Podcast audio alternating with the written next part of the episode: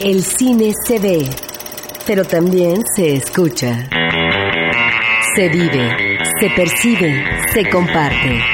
Cinemanet comienza. Carlos del Río y Roberto Ortiz en cabina. Yo soy Carlos del Río. Les doy de verdad a todos ustedes cinéfilos la más cordial bienvenida y saludo a Roberto Ortiz. Pues además eh, un buen momento, Carlos, eh, para que el público escuche sobre las alternativas que tiene no solamente en la cartelera comercial, sino también en la cartelera cultural alternativa y que disponga de su tiempo libre provechosamente para poder ver lo mejor del cine en esta ciudad. Tenemos toda esa información, pero además nuestros comentarios de todo lo que aconteció lo principal, por supuesto, lo polémico, lo interesante en la última entrega de los premios Ariel a lo mejor de la cinematografía mexicana del último año. El martes fue la ceremonia y de verdad que los que formamos parte de Cinemanet estamos verdaderamente honrados de haber sido convocados por el resto del Instituto Mexicano de la Radio para participar en lo que fue la exclusiva de la transmisión en vivo de este evento el pasado martes solamente a través de Horizonte, solamente a través del IMER, se podía escuchar lo que estaba pasando en ese momento y hoy haremos esos comentarios. Y si me lo permites, Roberto, y si me permite el querido público, rápidamente quiero dar el agradecimiento a todos los que participaron en esta transmisión. Por parte de la unidad móvil, José Luis Vidal, Luis Lorenzana, Javier Mesa y Alfredo Castillo. La producción de Roberto López, Mario Terrés, Carlos Serrano y Enrique Gil. Eh, nuestras productoras de Cinemanet, por supuesto, Celeste North y Paulina Villavicencio. Y eh, eh, por parte también del IMER, eh, Gabriela Álvarez. En la conducción estuvimos con el cónsul, con Armando Ortiz, el cónsul, lo cual nos dio mucho gusto porque compartíamos con él en algún momento el, pues el horario, en los jueves, ahí en, aquí en Horizonte, y eh, pues él siempre lleva muy bien estos eventos. Y nuestros compañeros de la estación hermana Reactor 105.7, Roberto Fiesco y Mariana Linares, de Cine Secuencias Radio, estuvieron también en la conducción y a un servidor y a Roberto Ortiz nos tocó estar en la zona de prensa platicando con los ganadores recién habían recibido su Ariel. Así que muchas gracias a todos y en un ratito más platicamos de todo esto, si te parece bien, Roberto. La otra cosa que queremos comentar eh, antes de continuar y arrancar formalmente el programa es que eh, todos los del equipo Cinemanet también estamos muy contentos porque en nuestra versión en podcast hemos rebasado ya 300 episodios, 300 episodios en poco más de tres años, donde están por supuesto incluidos todo lo que está sucediendo cada sábado en Horizonte. Así que tanto lo que sucede en Horizonte como otras entrevistas a las que tenemos acceso están registrados allí en www.cinemanet.com.mx. Lo interesante de todo esto, Roberto, es que queda ahí a través del, del formato del podcast todos nuestros testimonios de apreciación cinematográfica, ahora sí que del momento conforme íbamos viendo las películas, pero sobre todo de la historia contemporánea del cine nacional en voz de sus realizadores. Cuando tú mencionas eh, que son alrededor de 300 episodios, Carlos...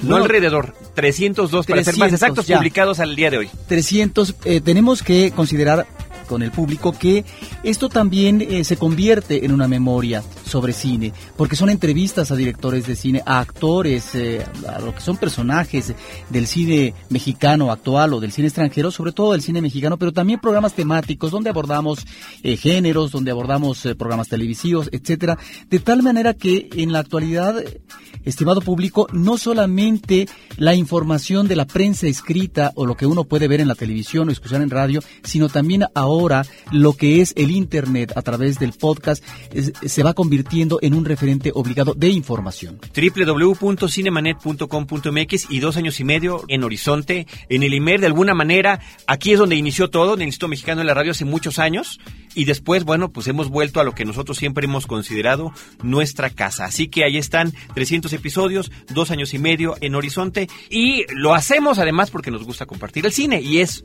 una manera que nosotros hemos encontrado a través de los medios de comunicación. Cartelera. Los estrenos en pantalla grande. Diversos estrenos como cada semana los que hay en nuestra cartelera comercial. Eh, cosas francamente comerciales como será la primera película que vamos a comentar que se llama Rápidos y Furiosos. Fíjate que, que es la cuarta película de una serie de cintas que prácticamente podríamos clasificar con, como cine B hecho con presupuesto A, pero que de alguna manera han resultado demasiado exitosas en lo que tiene que ver con la presencia de estos personajes, pero no lo suficientemente para que todos terminen de dar el gran paso. Digamos que en su momento, cuando la primera película salió por allá del el 2001, que se llamaba The Fast and the Furious, que una traducción podría ser Lo rápido y lo furioso o Los rápidos y los furiosos, aquí simplemente le pusieron rápido y furioso. Entonces cuando llega la cuarta, que se llama Fast and Furious, que, que es rápido y furioso, ahora sí rápido y furioso, dije, ¿cómo le van a hacer?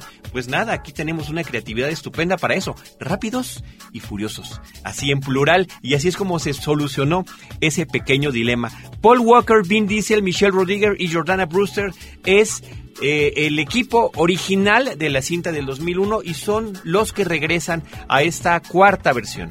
Se comenta, Carlos, que a raíz de estas eh, películas que tú mencionas, comenzó a ocurrir en las calles del Distrito Federal los eh, arrancones, resurgió una situación que ya sí, porque ya, había dado y que además eh, lamentablemente no es eh, castigada esta acción con severidad por parte de las autoridades capitalinas que a veces se vuelven cómplices de estos arrancones.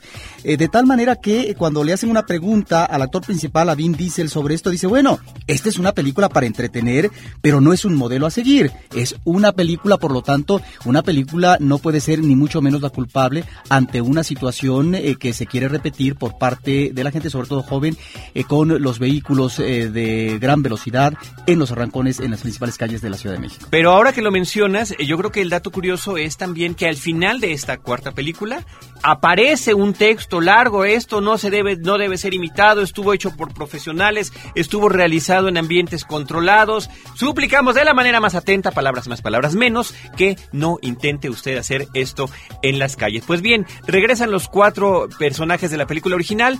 Justin Lin es la hora que dirige. Y si de algo vale la pena el comentario, podría ser dentro de lo malas que son, la más madurita de las películas y quizás la más interesante dentro de lo que viene a ser esta serie, que por cierto es precuela de la, de la tercera. La tercera que es horrible, es una cosa, es tan mala que es hipnotizante. No puede uno creer lo que está pasando en esa historia y, realmente no están estos actores. En fin, ahí está, Rápidos y Furiosos. Roberto Ortiz también se estrena para que veas eh, la diversidad de la cartelera comercial. Irak, Derechos Inhumanos, espantoso título para una película documental estadounidense que se llama Standard Operating Procedure o lo que sería procedimiento de operación normal, habitual. Sí, esta es una película que aborda, Carlos, eh, a aquellos uh, militares eh, que estuvieron, digamos, eh, trabajando en, la cárcel de Abu Ghraib en Irak y lo que sucedió en el 2003 situaciones lamentables de tortura, además también... Pero no nada más lo que sucedió, perdón la interrupción, lo que se dio a conocer a partir de, las fotografías. personales, de cámaras personales de soldados que estaban allí eh, eh, posicionados y que estaban registrando y participando en los abusos a los prisioneros. A partir efectivamente de que se dan a conocer por parte de la CBS, es que se crea un escándalo mediático y entonces se pone atención por parte del gobierno de los Estados Unidos para ver qué es lo que está sucediendo y eh, un juicio a gente que tuvo que ver con estas fotografías. En este caso, las fotografías van a evidenciar la manera como trataban, ridiculizaban a los presos de esta cárcel, Carlos, pero al mismo tiempo va revelando una acción de otro tipo que es la tortura y lo que puede ser también peor, el asesinato. De tal manera que aquí me llama mucho la atención que en el documental estamos observando a estas personas que tuvieron un juicio y que cuando eh, salen... Pues, cumplieron sentencias, cumplieron sentencias. A varios, hay algunos que seguían los principales o los que más incriminados están, están hasta 10 años y continúan presos y a esos no se les pudo entrevistar. Y que cuando hablan se remiten a un pasado, pero no como si fuera un pasado ominoso, en el caso de algunos, no de todos, aceptando efectivamente la culpa, pero a veces con un grado de cinismo, como si realmente hubieran estado ante un espectáculo de feria y ante efectivamente el, algo que les divertía mucho, como era no solamente regodearse, cebarse y en este caso eh, estar afectando derechos elementales ante un preso, si, aún en una situación de guerra, Carlos, y lo peor, estas eh, fotografías que en algún momento dado se justifican como que se tenían que dar los testimonios. No, es finalmente parte de un eh, regodeo y una danza macabra que me parece lamentable y que ahí está como testimonial. Y lo peor de los comentarios de cada una de estas personas, en primer lugar estamos viendo su nivel cultural bajísimo, verdaderamente terrible, y que no tienen eh, resquemor alguno de estar comentando esas cosas y diciendo, bueno, pues yo nada más estaba ahí y tomé la foto. Dijeron, vamos a ponerlos en pirámide, estos pobres hombres desnudos, y yo lo hice. Sí, ahora, esto también te revela que, que los verdaderos, eh, en este caso, responsables, que serían sus jefes, de un alto nivel, lo que va más allá, pues esos, por supuesto, no tuvieron castigo. Ahí está finalmente la impunidad y siempre existen los chivos expiatorios, unos culpables inmediatos, que en este caso son los eh, militares en turno que estuvieron ahí trabajando en esa cárcel. La película está dirigida por Errol Morris, que es un ya eh, pues muy destacado eh, director de, de documentales, a eso se ha especializado y como que tiene una visión, Roberto, muy particular de cómo retratar la realidad. A mí me gusta mucho su trabajo. Él ya obtuvo en algún momento por estos documentales un Oscar. Muy bien, pues ahí está Standard Operating Procedure o como el título en español explica, Irak, derechos inhumanos. Eh, rápidamente comentaremos una película de, qué triste que se estrene por lo mala que está esposo accidental, esposo por accidente, marido por accidente, The Accidental Husband, eh, un eh, intento de comedia romántica protagonizado por Uma Thurman y por Colin Firth. Uma Thurman, que es una presencia tan interesante en la pantalla, una mujer que ha participado en películas eh, claves de la historia del cine estadounidense en particular. Ahí está su participación en las cintas de Kill Bill, tan solo por mencionar algo. Y Colin Firth, este actor inglés que creo que se dio a conocer mucho mundialmente a partir de las películas de Bridget Jones. Bueno, pues al tratar de eh, convertir la historia en esta ocasión, en esta película de Marido por Accidente, de una eh, psicóloga que tiene programa radiofónico, que da consejos particularmente a las mujeres sobre lo que es el amor, que tiene un libro eh, donde comenta todas estas cosas y que además está a punto de casarse, bueno, pues a partir de que sus comentarios hacen que una mujer rompa con su pretendiente, con su futuro novio, ya tenían fecha de boda y demás, que es bombero, este empieza a hacerle la vida imposible a ella, hasta que por supuesto, Roberto, tendrán que terminar enamorándose sorpresivamente para beneplácito del público y a quien le gusten esas historias. Creo que dentro del terreno de la comedia romántica es, es una cinta lamentable, es triste que sea el director Griffin Dunne, un actor del cual hace poquito comentamos una de sus películas, eh, estrene eh, casi consecutivamente, aunque hayan años de diferencia entre sus películas anteriores, eh, una, una película que verdaderamente no está funcionando muy bien. Roberto, pero lo que sí tenemos que celebrar, por otra parte, es el estreno, aunque sean muy pocas salas, y por ello habría que aprovechar la ocasión de La vida en corto, volumen 2. Sí, esto, ¿qué cosa es? Ya lo habíamos visto con anterioridad en un estreno, eh, me acuerdo yo en Cineteca Nacional hace más de un año. Eh, es la reunión de varios cortos, Carlos, en este caso son como siete, de cine nacional de jóvenes, algunos pues es eh, su primer corto o es eh, los trabajos que están haciendo para su escuela de estudio sobre cine.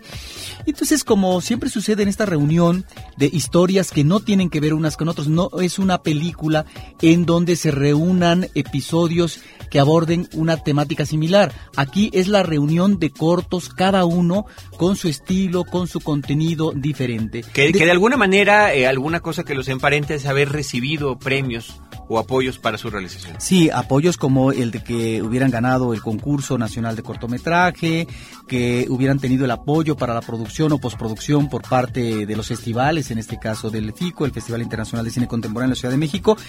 ahí están estos cortos que me parece interesante como propuesta de exhibición fílmica, Carlos. Es muy difícil que embone en la cartelera comercial en cuanto a la atención del público, lamentablemente, porque público siempre va a ver una película, sea de ficción o documental, preferentemente de ficción, de acuerdo a cómo eh, uno está acostumbrado.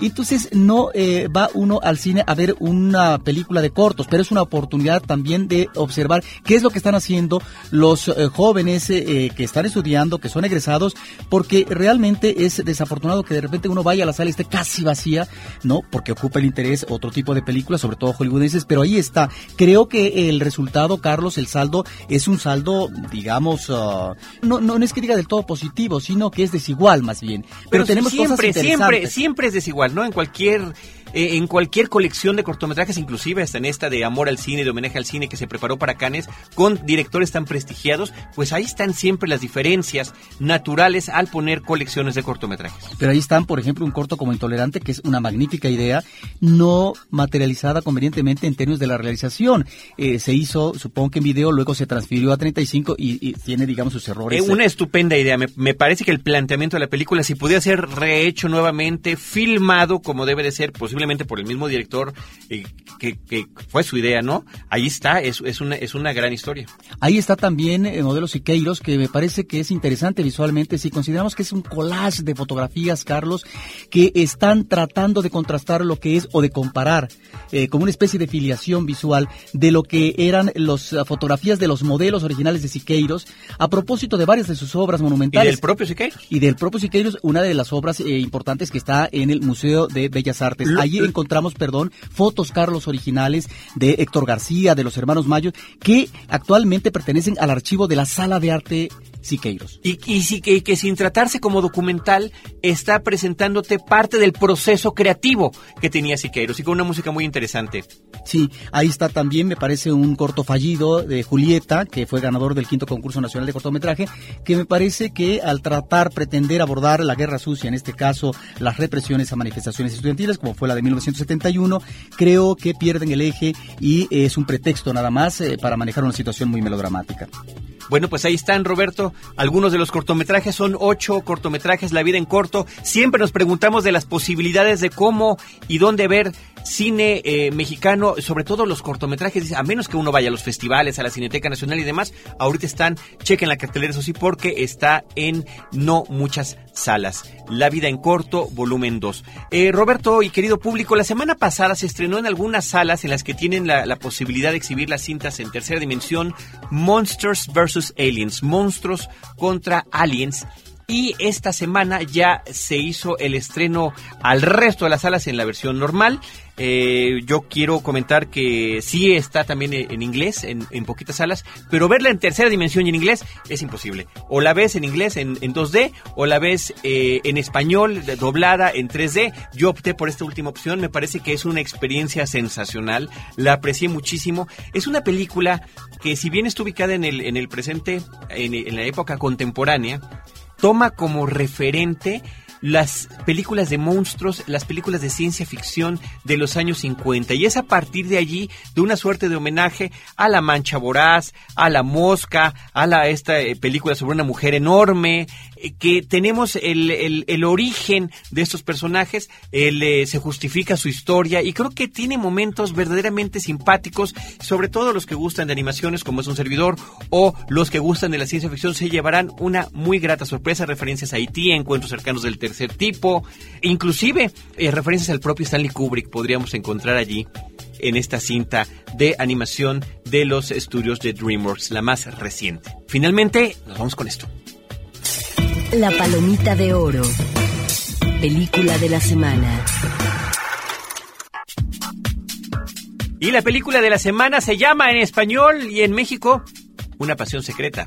Pero ¿Cuál caramba es una pasión secreta? The Reader, esa película que tanto hemos estado mencionando en los últimos meses, diría yo, a partir del recibimiento que tuvo en diversos festivales, de diferentes reconocimientos a través de Globos de Oro, eh, de los propios Oscars, es la cinta por, por la que Kate Winslet recibe finalmente, después de muchas nominaciones, el Oscar a Mejor Actriz Protagónica. Nosotros le decíamos cómo se irá a llamar, lector, el lector, cómo le van a poner, pues no les gustó aquí el título en México de Una pasión secreta. Sí, y es el lector, Carlos, porque se trata de la relación iniciática de un jovenzuelo de 15 años que está apenas estudiando el grado preparatoriano, sería la equivalencia, y que se encuentra con una mujer madura, ¿no? una mujer treintona, que es Kate Winslet, con la cual tiene una relación eh, pasional amorosa. En los años 50 en Alemania. En 1958 es esta relación. Eh, la película eh, maneja varios tiempos, a partir de un tiempo presente de 1995, en Berlín, hay flashback, estos eh, retrocesos, estos giros hacia el pasado en 1958, en 1960, en 1970 y tantos, de tal manera que vamos viendo lo que es el desenvolvimiento eh, de la historia personal, no solamente de este personaje, eh, que en este caso es uh, un jovenzuelo, sino ya cuando estudia leyes y después va a ser un prominente abogado, Carlos, sino al mismo tiempo vamos a ver el destino, lo que sucede con esta mujer madura que de repente, digamos, se desaparece del mapa. Lo que habría que comentar es que en la película las diferentes edades que representa el personaje de Kate Winslet es ella misma, Hannah Schmitz es el personaje de ella y la propia Kate Winslet con diferentes aplicaciones de maquillaje es representada. Por su parte, este eh, pues no, no habitual eh, comentario romántico o interés romántico eh, es interpretado por dos actores, uno es David Cross y el otro Ralph Fiennes. Sí, y aquí es donde encontramos, Carlos, algo muy interesante. No debemos de dejar de lado, Carlos, que esto es una especie de culebrón, como si fuera una telenovela pero bien contada, Eso no te una yo a telenovela preguntar, ¿a qué te refieres con un culebrón? Porque también podría ser un culebrón de estas historias en las que debemos sentir simpatía por un personaje del cual después nos enteramos de un terrible secreto que lleva, que hay, hay varios secretos en la película que no podemos comentar. Y ahí es donde creo que está bien eh, insertado en la ficción, Carlos, este elemento de lo que es la historia individual. Cómo vas creando tu propia biografía, cómo vas desarrollando acciones en la vida a partir de lo que son relaciones fundamentales, como puede ser el primer amor por parte de un joven de 15 años, pero cómo esta vida, que en un momento se ve trastocada por una relación que eh, se suspende de manera como rápida, la historia con mayúsculas, es decir, lo que ha sucedido eh, como un momento terrible que tiene que ver con la Segunda Guerra Mundial, hasta ahí vamos a platicar por supuesto, esto también llega a afectar y a determinar a los personajes. Y aquí encontramos, Carlos, hasta dónde estos personajes son fieles a una situación personal que tienen que explorar, que tienen que determinar y que tienen que en algún momento delimitar porque es necesario para la existencia humana o a veces como la misma existencia te lleva a replegarte de la vida y no asumir los costos porque puede entrañar eh, un miedo y una actitud finalmente cobarde. Me parece que el personaje que interpreta Kate Winslet es un personaje muy difícil. Eh, le toca vivir, eh, le toca, eh, digamos, bailar con la más fea. Hasta ahí podemos hablar, por supuesto, porque si no, no tendría chiste. El público lo va a ver. Es una película de dos horas, pero que se disfrutan muy bien. Es una película que comienza como un romance, que se vuelve el drama y al final termina como tragedia. Me parece que es de una coherencia el personaje con todo y la contradicción que pueda tener no tanto en su vida personal, sino de frente a la historia en términos de los reclamos que hace la historia a propósito de un suceso funesto. Una pasión secreta de Reader de el director Stephen Daldry, que es el que nos trajo Billy Elliot o Las Horas, está en cartelera y la seleccionamos como palomita de la semana. Nosotros nos vamos a nuestro intermedio, al intermedio de la media hora aquí en Cinemanet, pero regresamos porque continuaremos con ustedes platicando de cine. Cinemanet está de intermedio. Regresamos en un instante. Apaga la luz y escucha. Testigos del Crimen, un podcast de frecuencia cero, porque la realidad puede ser aterradora. www.frecuenciacero.com.mx Ahora, diseñar y hospedar su página web será cosa de niños. En tan solo cinco pasos, hágalo usted mismo sin ser un experto en Internet. Ingrese a suempresa.com y active ahora mismo su plan. Suempresa.com, líder de web hosting en México. Lo mejor del diseño y las artes gráficas lo encuentras solo en CMYK, un podcast de frecuencia cero. La vida vista desde el fascinante mundo de los colores. www.frecuenciacero.com.mx Cinemanet. Butaca. Lo mejor de la otra cartelera. Pues, estimado público, en el caso de la Filmoteca de la UNAM que entra de vacaciones, ya todavía hay algunas actividades eh, para la próxima semana. En el caso de este fin de semana, todavía un ciclo que me llama la atención que eh, se presenta en la Casa del Lago que está dedicado al documental.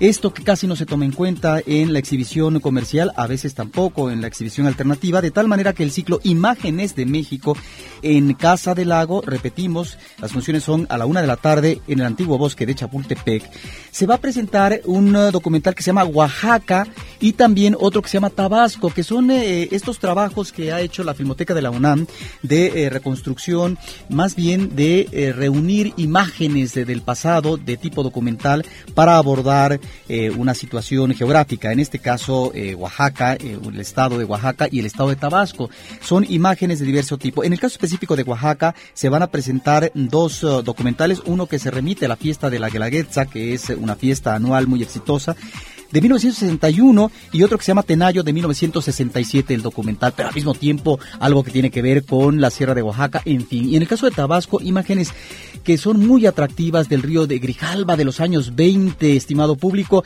También imágenes eh, que ahí están, eh, un testimonial interesantísimo de los años 20 de Tomás eh, Garrido Canaval, este político tan polémico en su momento. Tomas de posesión de políticos, de tal manera que están estos dos documentales que no siempre se exhiben en la cartelera alternativa. Y también se encuentra para el martes 7 en la División de Educación Continua de la Facultad de Psicología un ciclo de nueva cuenta. Aquí está el cine de luchadores, dedicado a Santo el enmascarado de plata. El público podrá ver Santo en la venganza de la momia de 1971 de René Cardona. Y rápidamente, en el caso de la Cineteca Nacional, tenemos dos magníficos ciclos. En principio, uno dedicado a un productor. Normalmente uno ve, Carlos, eh, ciclos dedicados pues a un género, a un país, a un director, etcétera, pero no a un productor, que es eh, un elemento clave para que una película logre levantarse. Bueno, pues aquí está Elías eh, un productor indispensable, notorio, que fue importantísimo, sobre todo en la década de los 60,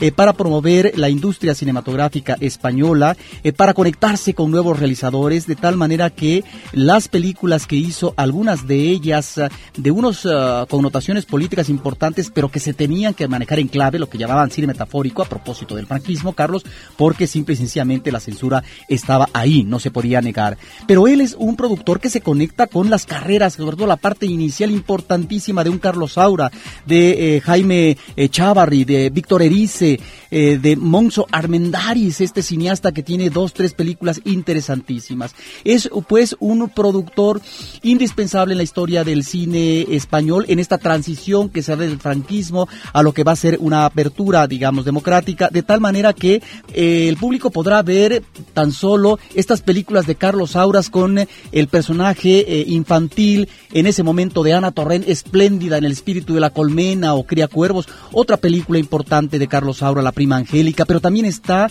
esta referencia a la vida eh, trágica de un campesino español que es Pascual Duarte, una obra también interesante, importante eh, de Ricardo Franco. Y el público también podrá ver El desencanto de Jaime Chavarri, que es un documental, me parece, en blanco y negro, muy, muy atractivo a propósito de un poeta falangista eh, Leopoldo Panero, y que a través de la familia encontramos elementos contradictorios de hipocresías eh, que asume la familia y que de alguna manera nos está reflejando el clima que se está viviendo en la parte decadente ya del sistema que encabeza eh, políticamente Francisco Franco. Ahí están pues estas películas que el público podrá ver del ciclo dedicado a Querejeta y por otra parte también Todo Gaviria es un director que fue homenajeado recientemente en el Festival de Guadalajara de tal manera que este que fue un productor que tomó, ya tardíamente diríamos, cuando tiene veintitantos años, su primera cámara de Super 8 milímetros, es un cineasta también importantísimo en eh, Colombia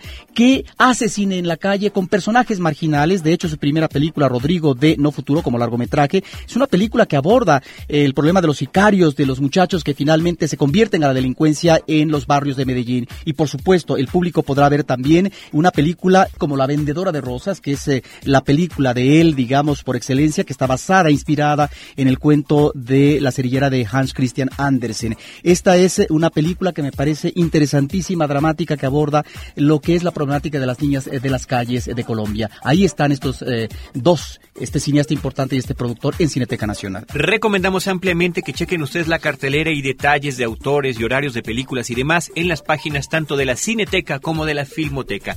www.cinetecanacional.net, www.cinetecanacional.net y www.filmoteca.unam filmoteca.unam.mx, filmoteca.unam.mx. Muchas gracias Arnulfo Durán que nos, nos llamó por teléfono. Felicidades y saludos a los conductores por sus críticas y comentarios. Muchas gracias Arnulfo y a Jorge Mondragón. Felicidades por sus 300 episodios, que vengan otros 300 más, cuando menos. Muchísimas gracias de verdad Jorge. Y de nuestra parte nosotros mandamos un saludo a Paulina Villavicencio, una de nuestras productoras, que nos dio un tremendo susto esta semana con una enfermedad, ya está recuperándose, nos está escuchando en casa, no por ello dejó de trabajar, nos mandó su material por correo electrónico, así que eh, Pau, que te mejores de parte de todos nosotros y un saludo a Lucy que estuvo muy al pendiente de ti, lo cual todos, todos los de Cinemanet lo apreciamos bastante. Reciente. Noticias en Cinemanet.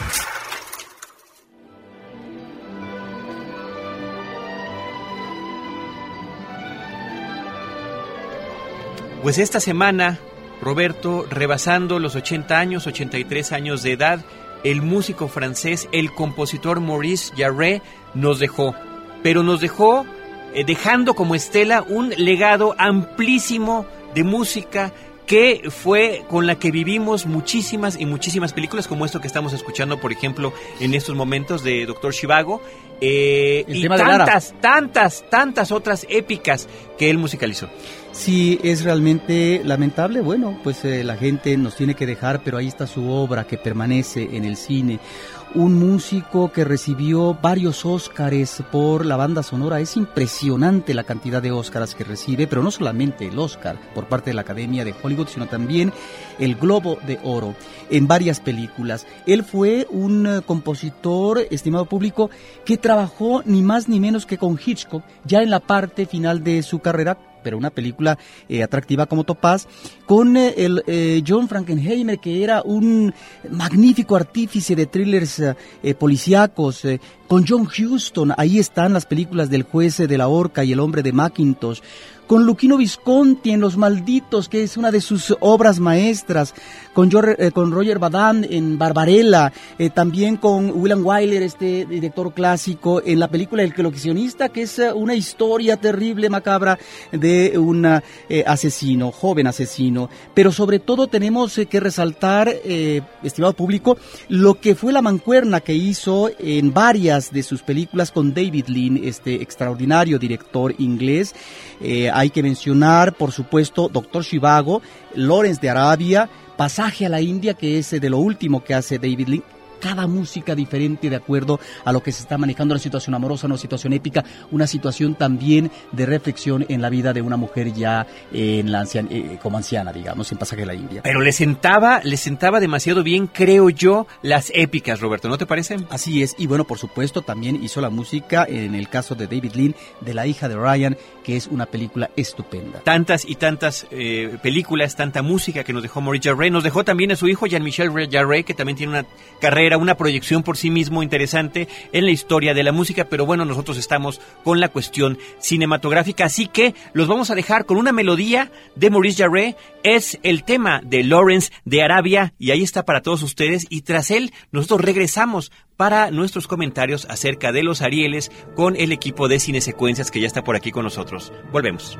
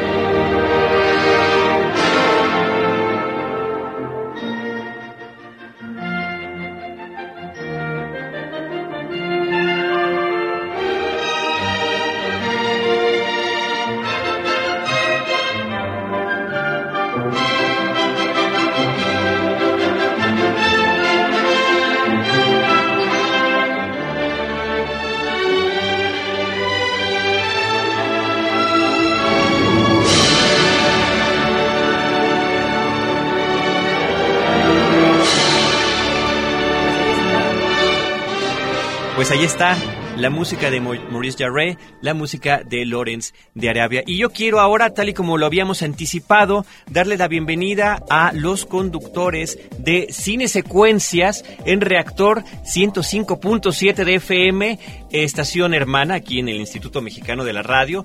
Vaya, están en la puerta de al lado, ahora todos los sábados de 11 a 12. Mariana Linares, ¿cómo estás? Hola, muy buenos días, qué gusto estar por aquí en Cinemanet con, con ustedes dos, que los oigo todas las mañanas.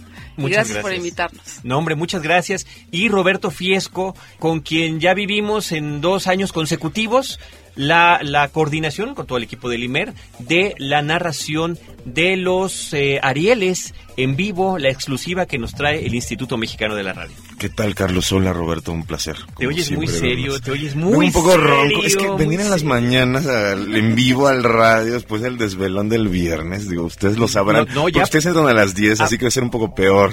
Aprendimos allá no desvelarnos. Se acabaron, se aniquilaron los viernes sociales, lo cual yo lamento profundamente, pero ni modo, es parte de nuestro trabajo. Roberto tiene cara de que sí, los viernes se revientan. Pues no, los viernes más son viernes fílmicos, porque tenemos que ver los estrenos de la semana. Aprovechamos. Y no hay de otra. Ok, muy Oye, pero yo sí quiero mencionar a Roberto, eh, con, quien hemos compartido diferentes lugares y diferentes momentos. Lo conocimos primero, bueno, al menos un servidor, como entrevistado. Porque eres, eres un cineasta, eres productor y director cinematográfico, continúas con esta carrera de manera paralela y la primera vez que platicamos, pues andábamos ahí con Julián Hernández hablando de El cielo dividido 2006. y de los eh, reconocimientos que tenían ya con el Teddy en Berlín. Ahí andamos. Pues ahí seguimos, seguimos haciendo cine y bueno, ahora estamos en el radio, está increíble. La verdad es que es un foro padrísimo. Y con Mariana, con el cónsul, con Roberto Ortiz, con Roberto Fiesco y con todo el equipo de Limer, insisto, yo nos tocó eh, vivir esto que siempre es una experiencia interesante, una experiencia muy cansada, eh, muy agotadora, tensa, pero pero, pero padre, ¿no, ¿no, Mariana? Sí, padrísima. La verdad es que fue, fue divertido, fue intenso más que tenso, muy, muy intenso. Fueron cuatro horas de transmisión por Horizonte, en la 51 entrega de los Arieles, que por ahí ya me corrigieron que no es 51, sino que es quincuagésimo primera, entrega de los Arieles. Eh, pues fue una transmisión con, con muchas sorpresas. La verdad es que teníamos discursos para aventar, eh, nominaciones extrañas, ganadores que también de pronto no nos los, no nos los esperábamos. Y bueno, pues ustedes que estuvieron también en el backstage haciendo las entrevistas post poste ganador. Estuvo muy divertido. Sí, muy interesante, muy, muy interesante. Y yo quiero, si, si, me lo permiten, arrancamos primero con una cápsula que preparamos que tiene que ver con algunos de los comentarios, no de los discursos de aceptación, sino de los comentarios que nos dieron a nosotros en exclusiva, a Horizonte y a Limer. Los ganadores recién iban recibiendo sus premios. Está Ángeles Mastreta, está Mario Zaragoza, está Irene Azuela y por supuesto Fernando Emke que es el ganador a mejor director y mejor película. Vamos a escucharlos. Quincuagésima primera entrega del Ariel por Horizonte. Al mejor guion adaptado es Arráncame la vida. Muchas gracias. Temí que fueran a declarar desierta esta categoría. La verdad es que yo creo que esta película vale con y sin premios, creo que tiene el premio esencial que fue la gente. Yo creo que este libro, que yo escribí para mi fortuna y por azar, encontró su verdadero premio en los lectores. Y le pasó lo mismo a esta película. Muchas veces le dije a Roberto Snyder, no esperes muchos premios de esta historia, porque esta historia lo que hace es arrebatar a la gente y no necesariamente a quienes juzgan y dan premios. Una buena parte de las frases son mías, quizá todas, pero el guion, la organización mental y la fuerza de la historia eh, la encontró él y la hizo él. Entonces este Ariel que yo vine a recoger por él y por mí en realidad es suyo. Este, el suyo se lo voy a dar y el mío se lo di a Daniel Jiménez Cacho porque... Sí, ya son tres, tres Arieles, me siento muy contento. Es un trabajo que he hecho para obtenerlo. Eh, sí lo quería, pues sí. Es un reconocimiento, es eh, em, un premio, es eh, una como un documento, un, un, diploma que dan a los actores que hacen un trabajo en, en este en nuestra industria cinematográfica. Irene Azuela por Muchas gracias por eso. Este, pues mira, sea lo que sea, yo lo que estoy buscando es verdad en cada trabajo que hago y pues llámese como se llame, creo que esa es mi meta eh, principal y pues a seguir buscándola. El trabajo que hicimos, bueno, que hice en Bajo la Sal y en general todos los actores, me atrevería a decir, fue un trabajo más, em, pues a lo mejor más contenido, que tenía que ver con dibujar personajes más estereotipos o los típicos personajes que se ven en una película de, de un thriller policiaco como es Bajo la Sal. Ley Tajo, de Cine Pantera. Muchas gracias, pues estamos felices, feliz porque fue un trabajo, un trabajo bien largo, un trabajo de equipo. Siempre, yo siempre pienso que los que los premios no, no o sea, que, no es como el fútbol, pues, no es que una película sea mejor que la otra, son diferentes, pero pues es un reconocimiento al trabajo, al trabajo que hace la gente en, una película, que es muchísimo y que pues, es bien bonito ese reconocimiento. Entonces, el de mejor película es bien bonito porque finalmente es como, pues, es el premio de todos. sí, son personajes que se trabajaron, yo siento que mucho tiempo mucho, mucho, mucho tiempo y queríamos que cada uno de los personajes tuviera un conflicto y que, que el personaje aprendiera algo con cada uno de esos personajes. Se logró, pero sí nos, nos, concentramos muchísimo en los, en los personajes, más que en efectos especiales o cosas así, o en la música, confiábamos mucho en los, en los personajes. Quincuagésima primera entrega del Ariel por Horizonte. Pues ahí están algunos de los comentarios de los ganadores y Mariana Linares y Roberto Fiesco de Cine Secuencias están hoy en Cinemanet para platicar ahora sí que lo que vivimos tal cual ustedes que estuvieron en la ceremonia, porque como además no se ha transmitido, nosotros que estábamos en backstage no hemos visto esa parte. Sí, platicábamos Roberto Fiesco y yo que cómo, cómo le estaban haciendo ustedes atrás en backstage cuando no tenían el seguimiento de lo que estaba pasando. Mientras tanto nosotros sí íbamos viendo pues el desfile de estrellas, los discursos. Fue una ceremonia larga, duró, ¿qué será? ¿Tres horas? Pues sí, empezó tarde, empezó tarde, duró mucho. No, yo en ese sentido, y para responder a tu pregunta, agradezco el apoyo de Roberto López, de Mario Terrés, de Carlos El Cochambres, Carlos Serrano.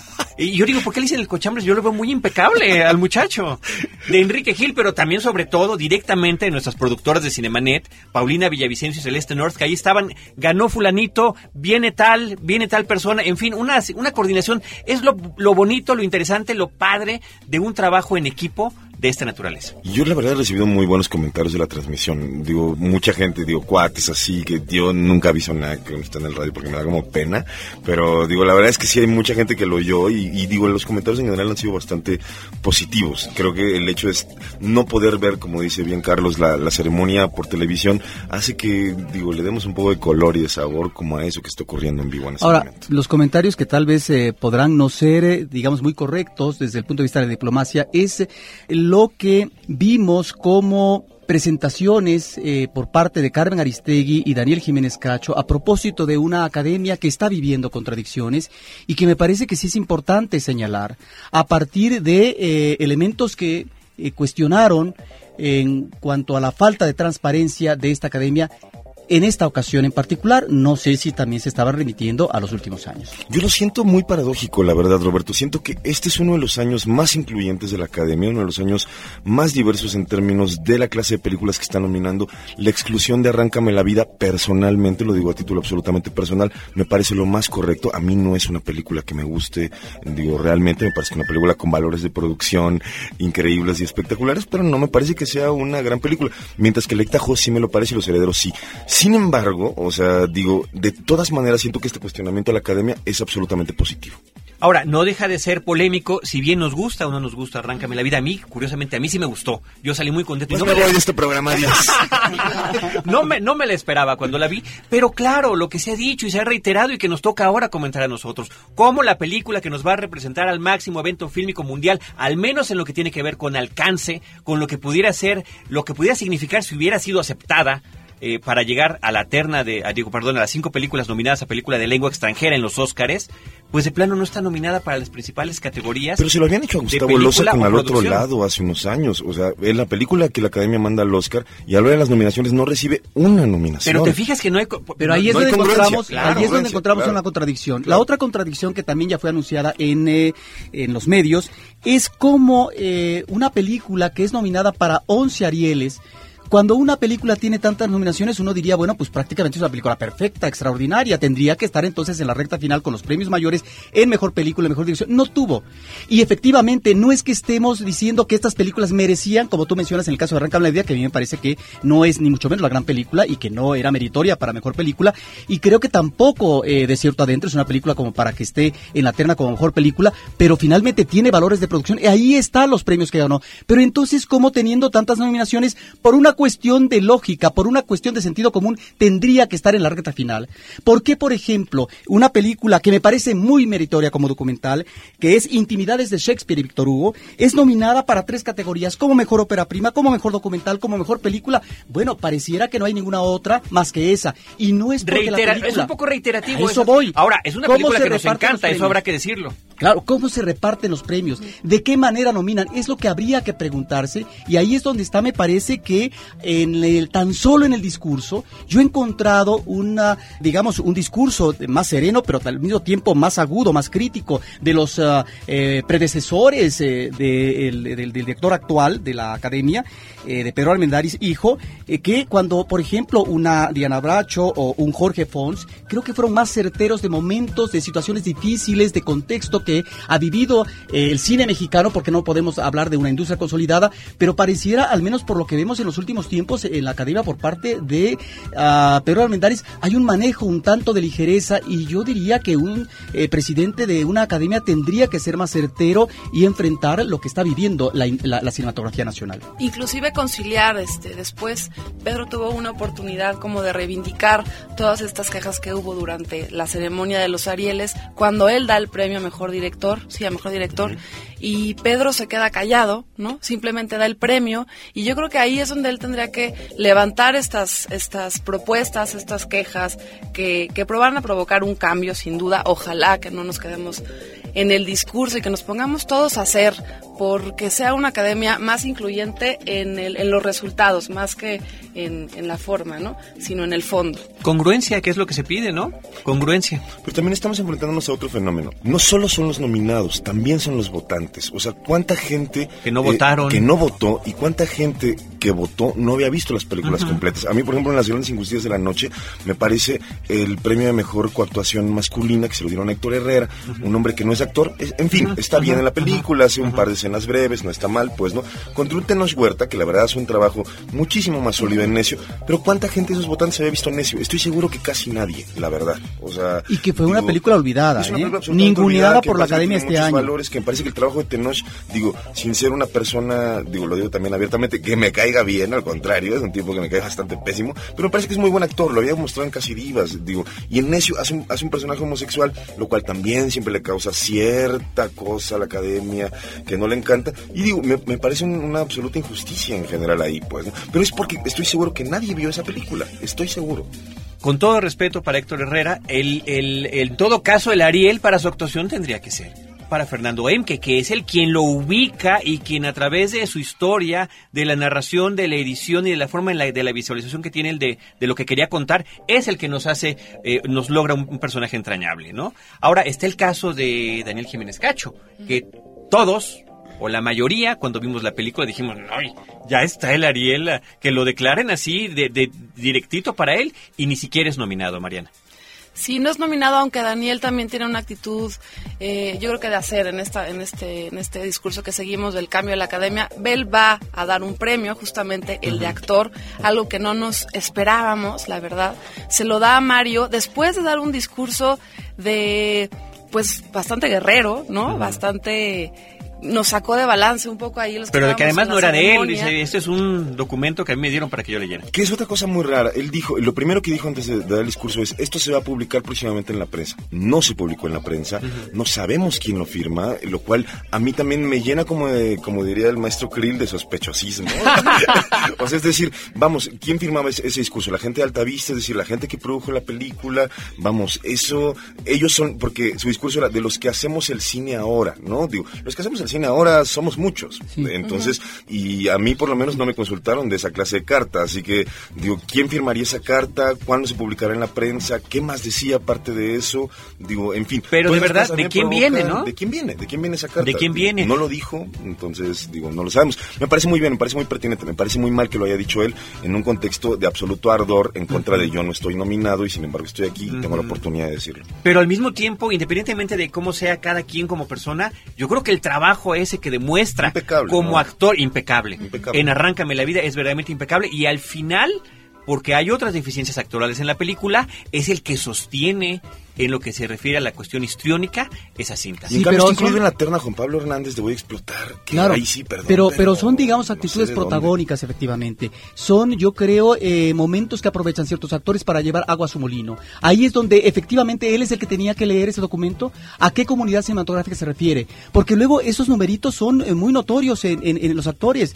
Tenía, por ejemplo, eh, Ofelia Medina, cual diva decadente, tener que hacer alusión a, a Tenco en una ceremonia como eh, eh, el Ariel. Yale ¿Es, es el contexto para, para, para hacer protesta? A mí eso no me parece mal, Roberto. Ahí sí, la verdad. Digo, En el caso de En los Oscars se ocurre, digo, o sea, Susan Sarandon lo hizo en su momento. Es decir, creo que las luchas sociales, y hay como todo este auditorio para poder reivindicarlas, bueno, que cada quien reivindique lo que quiera. Ahí sí es absolutamente libre. Ahí está la academia que los invita, ¿no? Digo, ni modo. Bajo su propio riesgo. Exacto. Exacto. O tenemos otra otra respuesta que a mí me pareció también asombrosa, la de Irene Azuela, Ajá. cuando gana el Ariel, la mejor actriz. Honestamente dice, estoy desconcertada, porque es un premio que no se esperaba, su, su papel ni siquiera es el protagónico en la Sí, película. cierto, cierto. Eh, Tampoco está- deberían quemar las naves. Pasen, Por cierto. Sí, pasa en Hollywood también, ¿no?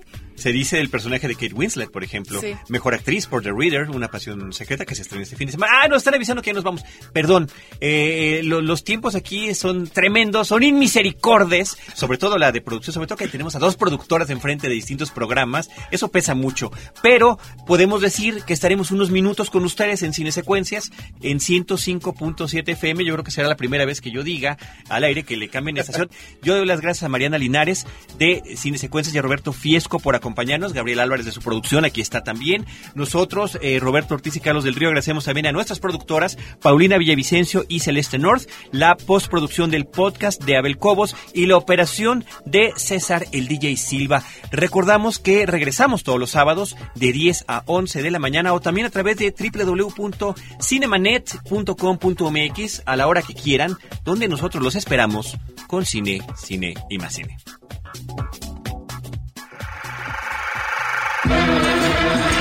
Cinemanet termina por hoy. Más cine en Cinemanet. Frecuencia Cero, Digital Media Network, www.frecuenciacero.com.mx. Pioneros del podcast en México.